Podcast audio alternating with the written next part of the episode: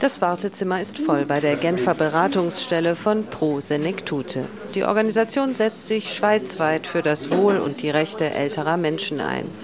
Für Leute wie José. Seit drei Jahren ist er Rentner und will sich nun über zusätzliche Hilfen informieren.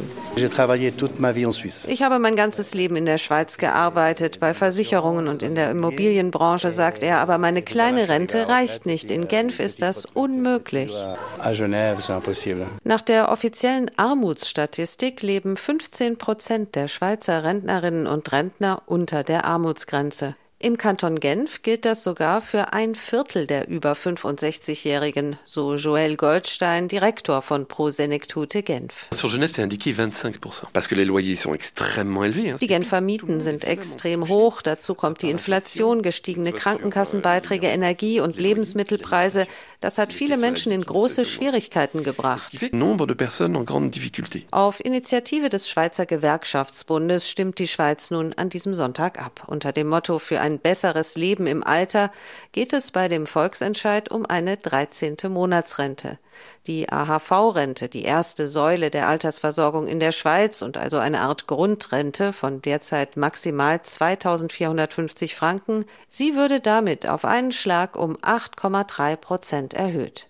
Schweizer Regierung und Parlament haben die Ablehnung der Volksinitiative empfohlen, ebenso der Präsident des Wirtschaftsverbands Economie Suisse, Christoph Mäder. Die Gewerkschaftsinitiative kostet uns Milliarden und das wiederum schmälert die Kaufkraft von uns allen. Außer den Sozialdemokraten und den Grünen fordern alle Parteien ein Nein bei der Volksabstimmung, allen voran die wählerstärkste Partei, die SVP. Ich bin Rentner, ich hätte gerne 13.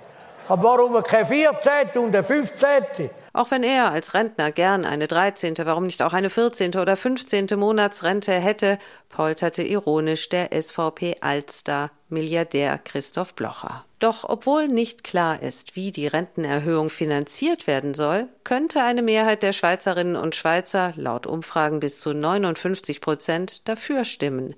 Im besonders von Altersarmut betroffenen Genf hat sich entgegen der nationalen Parteilinie sogar der SVP-Ortsverband dem Ja-Lager angeschlossen. Im Tessin wollen nach Umfragen über 80 Prozent für die 13. Monatsrente stimmen.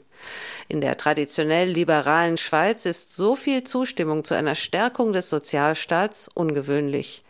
Nicht allein die tatsächliche Not vieler älterer Menschen erkläre die sozialpolitische Kehrtwende, meinte im Sender SRF die Politikwissenschaftlerin Martina Mousson. Was nun hinzugekommen ist, ist im Rahmen der Bankenkrise, der Covid-Krise, dass da doch große Beträge an die Wirtschaft auch gesprochen wurden und die Bürgerinnen und Bürger des Landes sagen, jetzt sind wir mal dran. So ähnlich sieht es auch Brigitte, die bei Pro Senectute in Genf auf ihren Beratungstermin wartet. Sie ist 77, hat ein langes Arbeitsleben als Bedienung in Cafés und Restaurants hinter sich und bereits per Briefwahl abgestimmt. Mit Ja für die 13. Monatsrente. Euh, es ist wichtig, dass die kleinen Leute wählen gehen, sagt sie, damit wir uns auch mal was gönnen können. Wer immer nur gearbeitet hat, hat doch das Recht, jetzt auch mal ein bisschen zu profitieren. Profite un peu maintenant. Ob tatsächlich eine Mehrheit in der Schweiz für die Rentenerhöhung zusammenkommt, ist ungewiss. Letzte Umfragen deuten auf ein knappes Ergebnis. Als ziemlich sicher chancenlos gilt dagegen eine zweite Renteninitiative, über die ebenfalls an diesem Sonntag abgestimmt wird. Forderung eine Erhöhung nicht der Rente, sondern des Rentenalters. Dazu sagen laut Umfragen über 60 Prozent der Schweizer Stimmberechtigten klar Nein.